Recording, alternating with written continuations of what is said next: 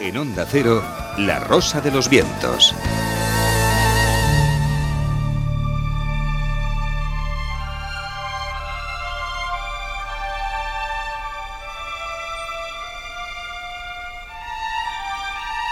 Escocia, la bella, la eterna Escocia, más de 78.000 kilómetros cuadrados, en los que habitan más de 5 millones de habitantes.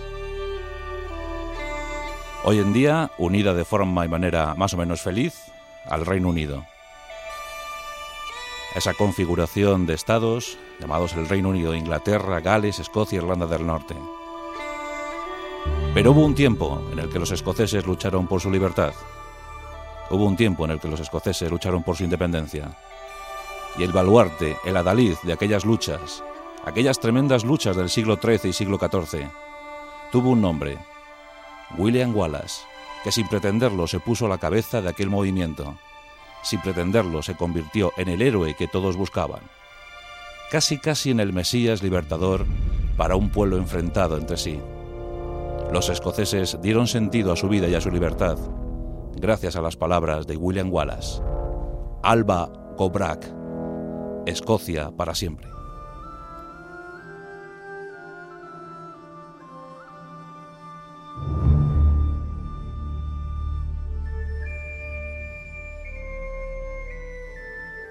William Wallace era un Highlander, era un habitante de las tierras altas de Escocia. Y Escocia era un territorio antiquísimo, poblado desde tiempos ancestrales, sus moradores autóctonos eran los pictos, aquellos guerreros insaciables, aquellos guerreros irreductibles que teñían sus caras con el tinte azul que les proporcionaba una hierba autóctona, una planta autóctona del territorio. Los pictos eran estupendos guerreros y combatieron bien a los romanos. No en vano estos tuvieron que hacer la muralla de Adriano para parar el ímpetu de aquellos pictos. Una de sus tribus más famosas era la de los caledonios, por ejemplo. Pero los celtas moraban por tierras irlandesas, y las guerras entre los celtas provocaron que una de sus tribus, la de los escotos, viajara hasta Escocia. Entonces no era Escocia, era Pitland. Pero una de las tribus celtas, llamada escotos, escotos en gaélico significa bandidos, llegaron a Escocia y pronto lucharon contra los pictos y pronto se unieron para luchar contra los vikingos.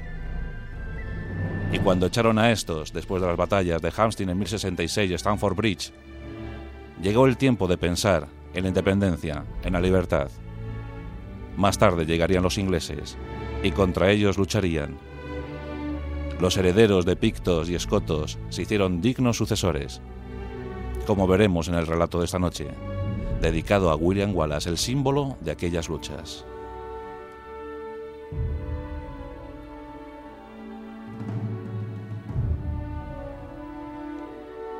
En el siglo XIII, el conflicto era tremendo. Aunque Escocia vivía momentos de cierta paz, procurada por un gran rey, Alejandro III. Este se casó bien y tuvo tres hijos, pero lamentablemente tuvo que ver cómo su mujer fallecía y sus tres hijos también. Alejandro III se había quedado sin descendencia e intentó buscar nueva prole, casándose con una joven. Pero eso no se pudo consumar en 1286. Alejandro III, después de regresar de una reunión, se despeñó por un barranco y murió. Murió sin herederos. ¿Qué pasaría? ¿Qué ocurriría? ¿Quién asumiría los designios de Escocia? Las historias contaban que una nieta de Alejandro III, que vivía en Noruega y había sido fruto de la unión de un noruego con una hija de Alejandro III, estaba allí dispuesta a asumir el trono pero era muy pequeña, tan solo tenía tres años. Era llamada la doncella noruega y se reclamó su presencia en Escocia.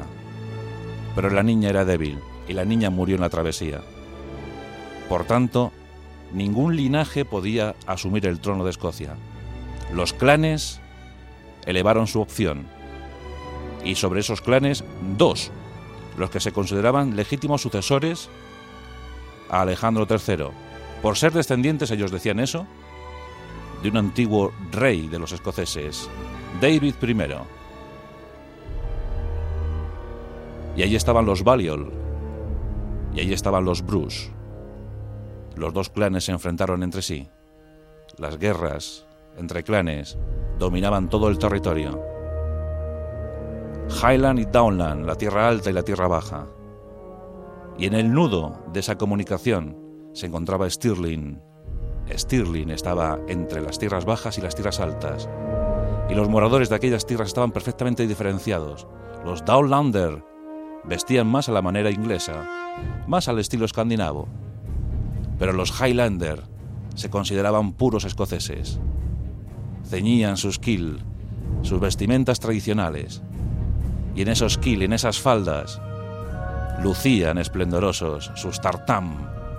Tartam era la heráldica del Highlander escocés. Enfrentados entre sí, violentos, muy violentos, y con el inglés siempre vigilando desde el sur. Ese es el contexto en el que nace nuestro héroe, William Wallace. Si miramos en los textos antiguos, podemos encontrar varias citas porque aquí se mezcla la leyenda y la realidad. ¿Cuándo nace William Wallace? Hay varias opciones, y te daré todas. Unos hablan de 1267, otros de 1270, algunos dicen que 1272, y los trovadores cuentan que en 1276. Según las investigaciones más rigurosas, debemos fijar la fecha del nacimiento en 1272. Una pequeña localidad, Elderslie, muy cerca de Lucar, una localidad a camino entre Glasgow e Edimburgo. Ahí nació nuestro héroe. Corría el año de 1272, hijo de Malcolm, Malcolm Wallace y de Margaret.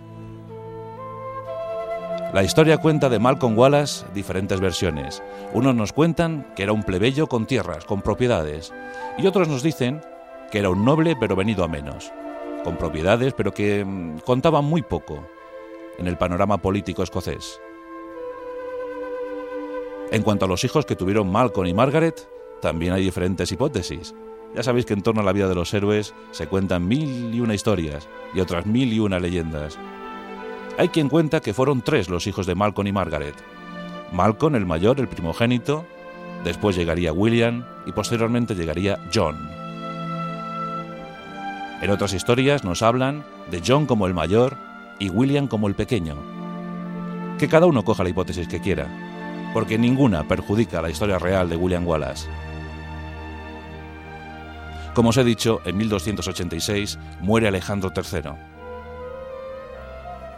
y las guerras entre clanes son un hecho, es una evidencia. Desde el sur, Edward I, Eduardo I, reclama su derecho al trono escocés. Él había pactado con Alejandro que su nieta, la doncella noruega, se tenía que casar con el heredero de Eduardo, Eduardo II. A Eduardo I los escoceses le ponían muchos motes. Uno de ellos es más cruel, el más cruel de todos era el martillo de los escoceses, como veremos después pero habitualmente le llamaban Longshan, piernas largas.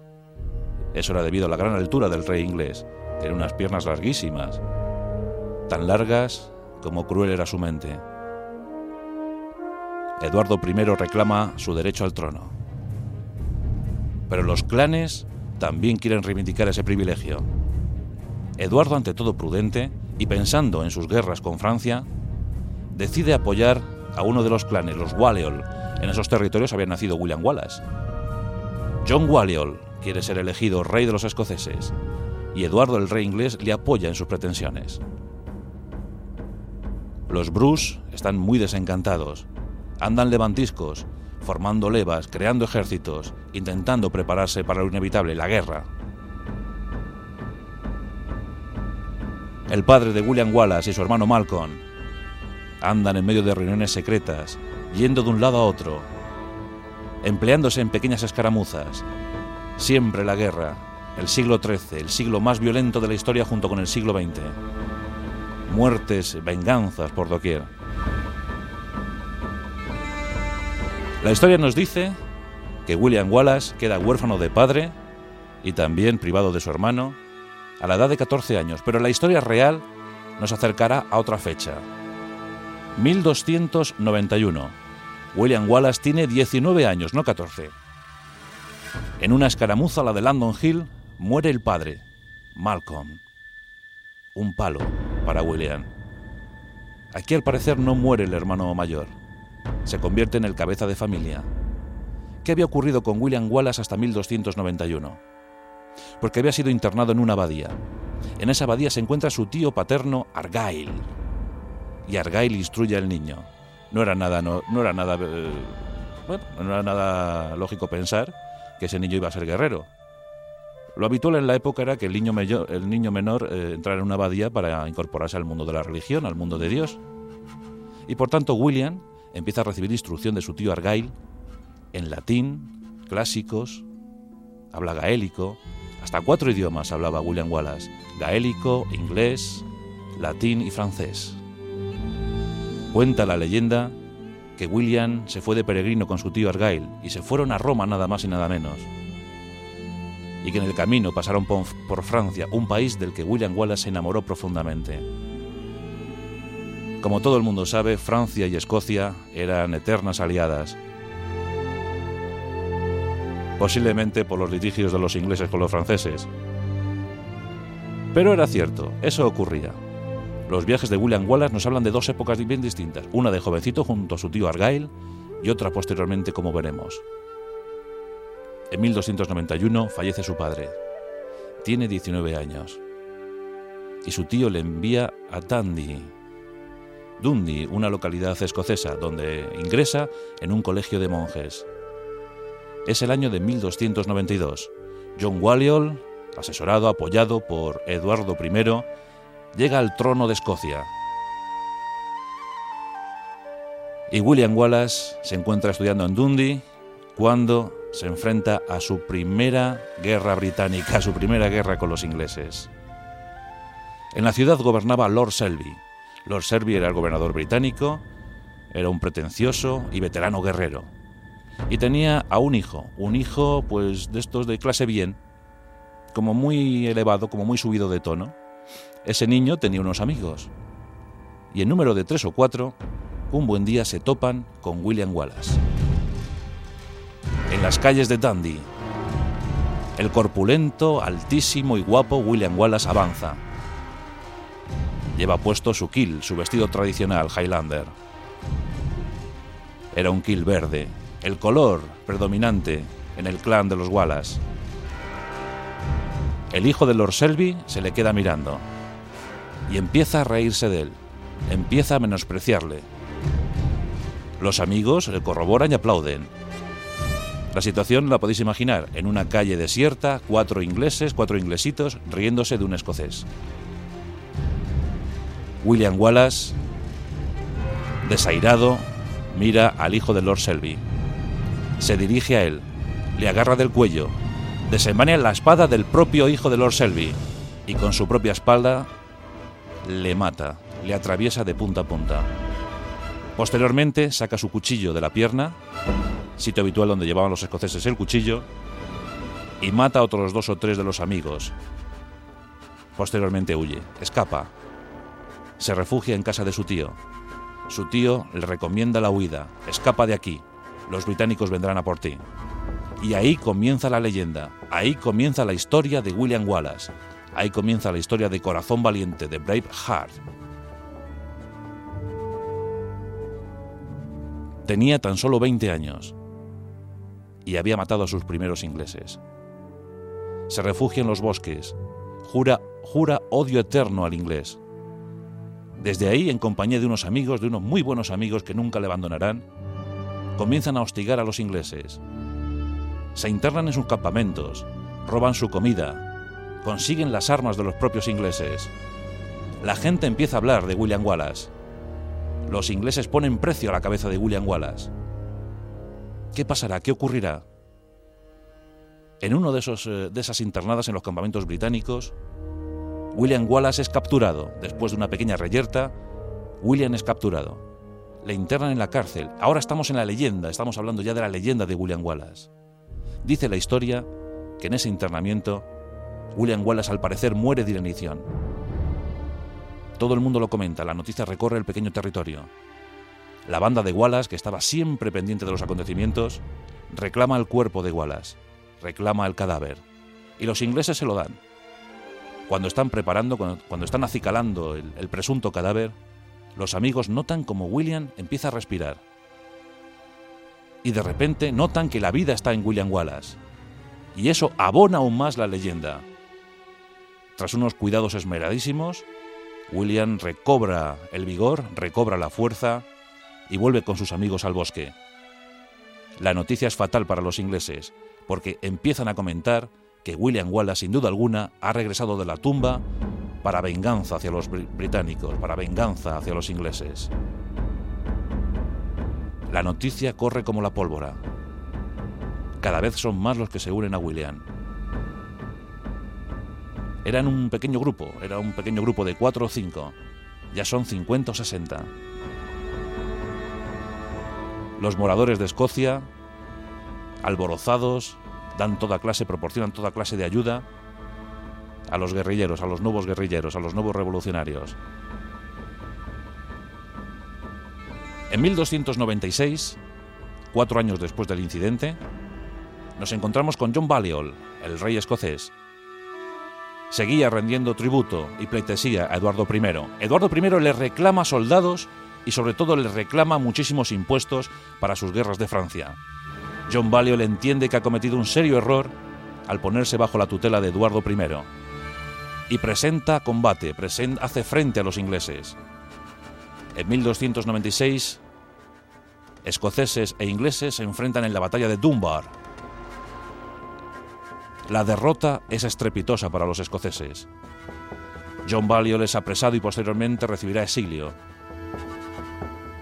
¿Qué pasará de nuevo para la querida Escocia? ¿Qué pasará de nuevo para la atemorizada Escocia?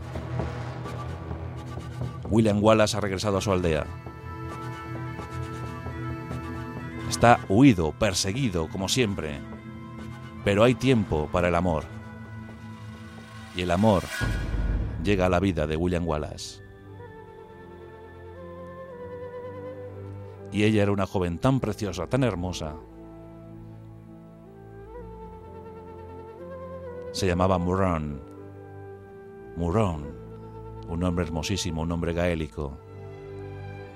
En esos tiempos había una norma, había una ley establecida, la de la prima note. El gobernador inglés de la zona tenía el derecho, el privilegio, a yacer con la doncella que se casara esa noche en la cama del castillo.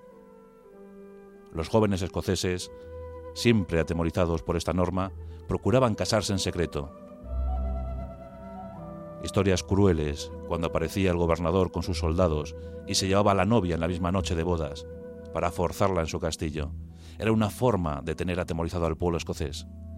Pero los escoceses se casaban en secreto, buscaban a los sacerdotes en medio del bosque y en rituales casi ancestrales unían sus cuerpos y se casaban bajo el influjo de la luna. Y Murron le da la prenda de su clan a William y William le entrega una flor. Y cuenta la historia que fruto de esa unión nació una hija, una hija de la que nunca se volvió a saber.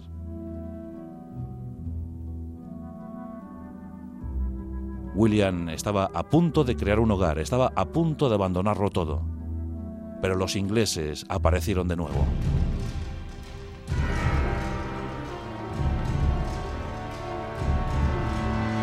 Localizan a William Wallace, y comienza la persecución. Y en medio de esa persecución, una, una patrulla inglesa se topa con Murron, se topa con la mujer de William Wallace. Nadie sabe qué ocurrió. La forzaron, la violaron, nadie lo sabe. Lo cierto es que Murron aparece degollada. El dolor embarga, el dolor atenaza a William Wallace. Solo quiere vengarse, solo quiere matar ingleses. Solo quiere acabar con su dolor, su dolor imposible. ¿Cómo iba a suponer él que los ingleses se vengarían en la figura de su mujer? Los hombres acuden a ayudar a William. Y William inicia lo que se puede considerar un infierno, una etapa infernal sobre los ingleses. Comienzan a caer los reductos, caen torres, castillos, guarniciones enteras son masacradas. El odio y la venganza alcanza a cualquier inglés asentado en territorio escocés. El lema del clan de los Wallace, curiosamente, era por la libertad. Y es el lema que asume William para expulsar al inglés de su territorio. Escocia, en gaélico, significa alba. Y el lema de los escoceses, acuñado desde entonces e inmortalizado por todos, por los diferentes regimientos escoceses que ha dado la historia, era Alba Gobrak, Escocia para siempre. Año de 1297. Los nobles escoceses entienden que William Wallace es el auténtico líder, es el que hay que seguir por el momento. Balliol ya está fuera de escena. Queda Robert de Bruce. Robert de Bruce, decimoséptimo conde de Bruce. El único legitimado para asumir el trono escocés, y eso también lo sabe William Wallace. Comienzan a unir sus fuerzas. Y por si fuera poco, en el norte del país, Sir Andrew de Moray está levantando un auténtico ejército, un ejército de Highlander escoceses. Edward I no puede más. Él está en Francia, luchando por sus derechos, lo que él considera sus derechos. Y envía a uno de sus nobles, a uno de sus mejores guerreros, a uno de sus mejores militares, John de Warren, Sir John de Warren. Una expedición punitiva que pretende eliminar de una vez por todas el peligro que supone William Wallace para Inglaterra. Hay diversas cifras, se manejan diversas cifras sobre el ejército inglés que acudió a los campos de batalla de Stirling, pero vamos a fiarnos de esta que nos habla de unos 25.000 hombres. 25.000 hombres con buena infantería y lo más temible, lo más temible, la caballería pesada de los ingleses, auténtica tropa de élite, auténticos acorazados andantes, caballos gruesos de altísima alzada, bien pertrechados, con lanzas y con imbatibles guerreros a sus lomos. Hasta entonces, jamás habían perdido un combate. Pero llegaba Stirling y sobre todo llegaban los escoceses. Stirling era el nudo de comunicaciones por excelencia. Unía los Dallon con los Highland. Si alguien quería dominar Escocia tenía que pasar por Stirling. Hacia ahí se dirigen los escoceses, en número de 10.000. Se iban a enfrentar unos 10.000 contra 25.000. Y encima los 25.000 mejor armados. Mejor armados que aquellos brutos campesinos, aquellos brutos montañeses que venían armados con martillos, con hachas, con espadas. Pero ¿qué espadas tenían los escoceses? Caramba. Sus famosas Claymore.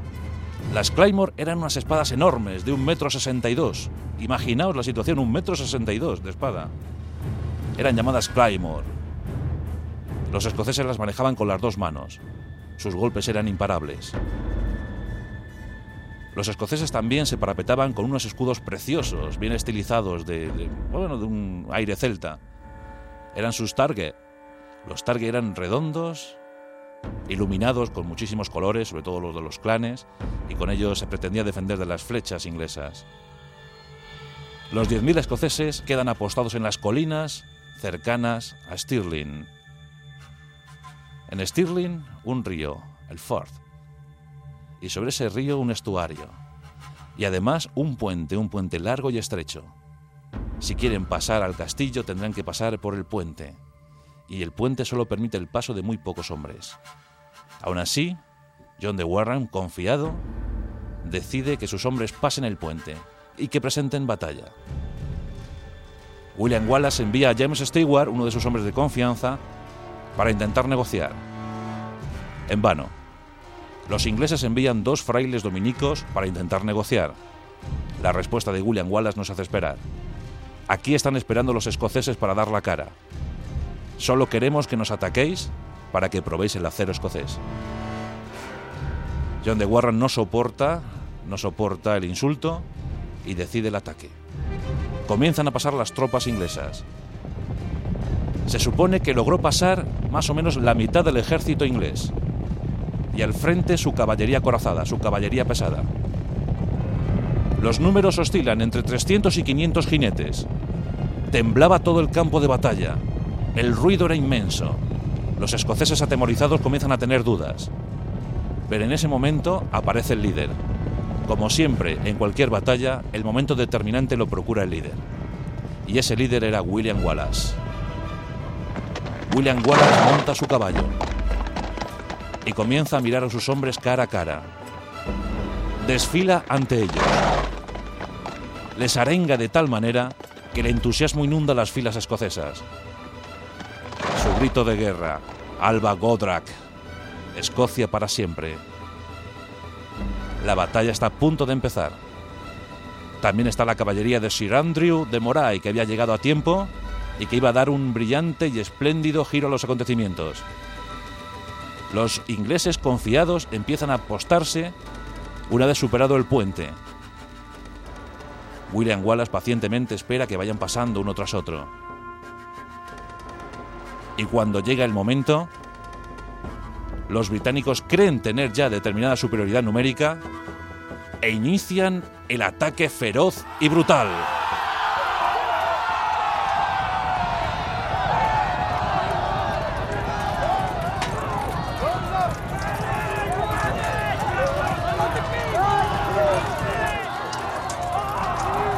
Y en ese momento sin igual para la historia de Escocia, se puso en marcha la sabiduría, la sapiencia de William Wallace. Fiel estudiante de los clásicos, había aprendido las estrategias de las falanges griegas, sabía cómo combatían los soplitas espartanos y pone en marcha uno de sus movimientos más afamados. Recupera la formación de Puerco Espín lanzas enormes, lanzas de 4 metros, son incorporadas y con ellas ensartan a los jinetes ingleses. Las caídas eran brutales. Cuerpos y bestias caen sobre el campo de batalla. Por si fuera poco, los Highlanders escoceses empiezan a derribar jinetes de sus caballos y los lanzan contra el río. Y en el río se hunden irremisiblemente, se ahogan muchos jinetes, muchos caballeros ingleses. En el momento crucial de la batalla, Sir John de Warren intenta situar sus arqueros galeses. Y en ese momento es cuando llega la caballería de Sir Andrew de Moray, la caballería escocesa, que ataca con decisión el flanco inglés. Y ataca con tanta decisión que parte literalmente al ejército británico. El ejército inglés queda seccionado en dos. En ese momento todo está perdido para el inglés. Aún así, envía refuerzos, se resiste a la derrota. Y en ese momento, a la hora de enviar refuerzos, cuando todo el puente está lleno de ingleses, este cede a su peso y todos los ingleses caen al río. Muchos de ellos murieron ahogados, otros masacrados por los escoceses. La derrota es total. Escocia ha vencido. William Wallace está en su mejor momento, su momento cumbre. Los ingleses humillados vuelven, vuelven sobre sus pasos. Sir Robert Bruce, el decimoséptimo conde de Bruce, está emocionado. Toda Escocia está convulsionada. Todos aclaman a William Wallace.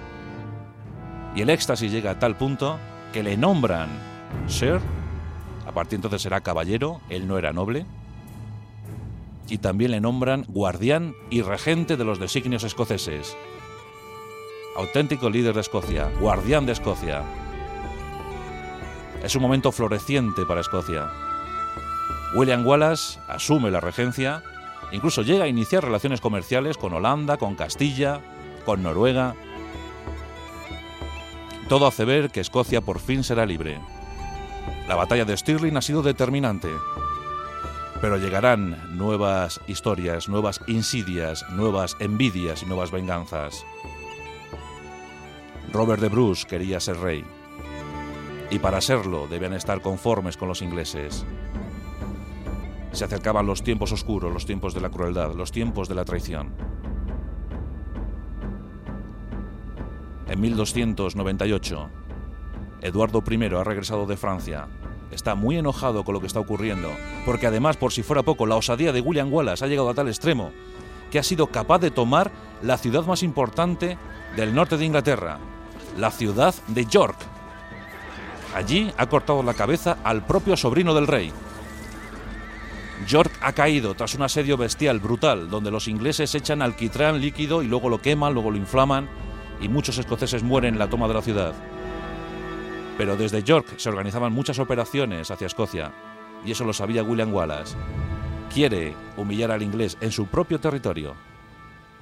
Eduardo I prepara una campaña de castigo sobre Escocia. Esta vez mucho más temible, no habrá errores, no habrá fallos. Hay que recurrir al soborno y se soborna a los nobles escoceses, a muchos de ellos. Se les entrega tierras en Inglaterra, muchísimas tierras. Se les llena de privilegios. Una vez más, el dinero, el vil metal, hace mella, hace presa de la nobleza escocesa. Nos encontramos en 1298. La batalla de Falkirk. En Falkirk, William Wallace se apresta para luchar. Y la batalla parece que se puede decidir del lado del escocés. Pero no será así. Robert de Bruce traiciona a los intereses de Wallace. Robert de Bruce traiciona a Escocia. Muchos nobles siguen a Robert de Bruce, pensando que jamás podrían vencer a los ingleses, pensando que aquella guerra era estéril, que era inútil, que era mejor la diplomacia, era mejor negociar. El desastre para los escoceses es total. Miles de escoceses son masacrados en los campos de Falkirk. William Wallace está a punto de caer. No le queda nada, no le queda nadie. Sus amigos están desperdigados. ¿Qué ocurrirá? ¿Qué pasará? Aquí cuenta la historia que William Wallace tiene que huir. Busca refugio en Francia y posteriormente en Roma donde se entrevista con el Papa. Pide ayuda a franceses, pide ayuda al Vaticano. Pero estos únicamente le dan apoyo moral. No le quieren secundar en una guerra en los territorios lejanos de Escocia. William Wallace decide volver, decide seguir la guerra por su cuenta. Y regresa, a fe que regresa, y empieza a levantar de nuevo un ejército. Y la gente sabe que William Wallace, el enorme, el increíble William Wallace, ha regresado. Era un tipo corpulento, de casi dos metros de altura, con barba, bigote, una buena melena y capaz de empuñar esa espada de un metro sesenta y dos. Todos están de nuevo con William Wallace. Pero alguien traiciona ese espíritu, alguien traiciona a Escocia una vez más. Un varón escocés John de Menday traiciona a William Wallace. Y en una encerrona donde al parecer iban a pactar, iban a pactar acuerdos para la unión de todos los nobles escoceses, William Wallace cae en una encerrona, cae víctima de los ingleses. Era el año de 1305. Tenía 33 años. Estamos en Londres, en la Torre de Londres, esperando un cierto final. Eduardo I se lo quería quitar de en medio. No iba a consentir que aquel irredento escocés siguiera hostigando sus intereses y sus tropas. Le va a ocasionar la muerte más cruel de la época. Arrastrado, colgado y despedazado. Esa era la trilogía terrible, la trilogía mortal a la que se sometía cualquier reo que no fuera del agrado del rey. A William Wallace le acusan de traidor, pero él reniega de esa condición. Él dice que él no puede ser traidor a un rey al que no ha rendido homenaje, que él no se siente partícipe de los ingleses y que él por tanto no es traidor, que él siempre se ha limitado a defender los intereses de Escocia, que él ante todo es escocés. Y si es así, será cien veces traidor, pero por defender a Escocia. Llega el momento cruel. A William Wallace le, colocan una corona de laurel una historia poco conocida, pero le ponen una corona de laurel para mofa de los ingleses, diciendo, no pensaba ser emperador, pues toma, aquí tienes tu corona.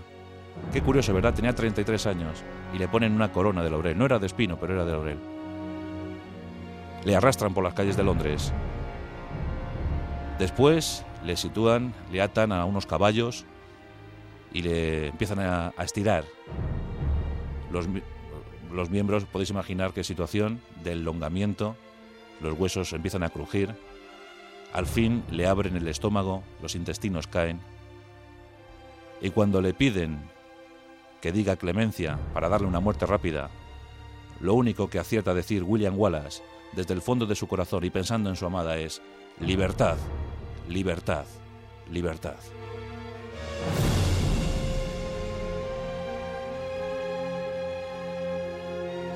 William Wallace es decapitado, su cabeza ensartada en una lanza y colocada en el puente de Londres, sus brazos, sus piernas, dicen que también su miembro viril, fueron diseminados por Gran Bretaña, para que la gente aprendiera. Pero el efecto deseado por Edward I no fue el que él pretendía. Al contrario, William Wallace se convirtió en un mártir. William Wallace se convirtió en el héroe que todos querían, en el héroe ambicionado, y desde entonces su leyenda fue increciendo, el libertador de Escocia. ¿Qué hizo Robert de Bruce? Dicen que Robert de Bruce, abrumado por todo lo que estaba ocurriendo, afirmó, nunca más me volveré a equivocar de bando. Robert de Bruce inicia los combates contra el inglés. En esos tiempos, Eduardo I ya está muy aquejado, está podrido por dentro. Está muriendo. Eduardo II se apresta para asumir su trono. Robert de Bruce, después de múltiples derrotas, no estaba el espíritu de Wallace. Tiene que huir al exilio y allí, en una cueva, cuenta la leyenda que Robert de Bruce vio como una araña veía desaparecer su telaraña, pero que la araña lo volvió a intentar y una vez más la telaraña volvió a caer y una vez más la araña lo intentó hasta que consiguió fijar una telaraña. En ese momento, Robert de Bruce pensó, debo seguir intentándolo, hay que seguir intentándolo, Escocia merece que lo intentemos. En 1307 regresa y los escoceses retoman las armas, eso sí, alentados esta vez bajo el espíritu de William Wallace, espíritu que también asumió Robert de Bruce. Y en 1314, en los campos de Bannockburn, en Bannockburn, por fin, los escoceses en inferioridad numérica, pero acometiendo como nadie, en número de 6.000, vencieron y derrotaron a un ejército inglés de más de 20.000. El grito de guerra era Wallace. Y Wallace venció. Y en 1314, en Bannockburn, los escoceses ganaron su libertad. Una libertad que duraría más de tres siglos, o casi tres siglos la historia de Escocia, la historia de los héroes, la historia de William Wallace. La gaita escocesa siempre sonando, esos sonidos prohibidos, esas melodías encriptadas. Una gaita que asumieron de los romanos, porque la gaita no nació en Escocia, la gaita nació en Próximo Oriente, de ahí la trajeron los romanos y se la entregaron para mayor gloria a los escoceses. Y esa gaita sigue resonando hoy. Hay regimientos de Highlander que asumen aquel lema de William Wallace. Alba, Godrak.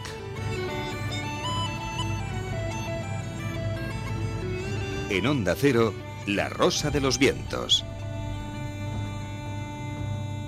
Juan Antonio Cebrián.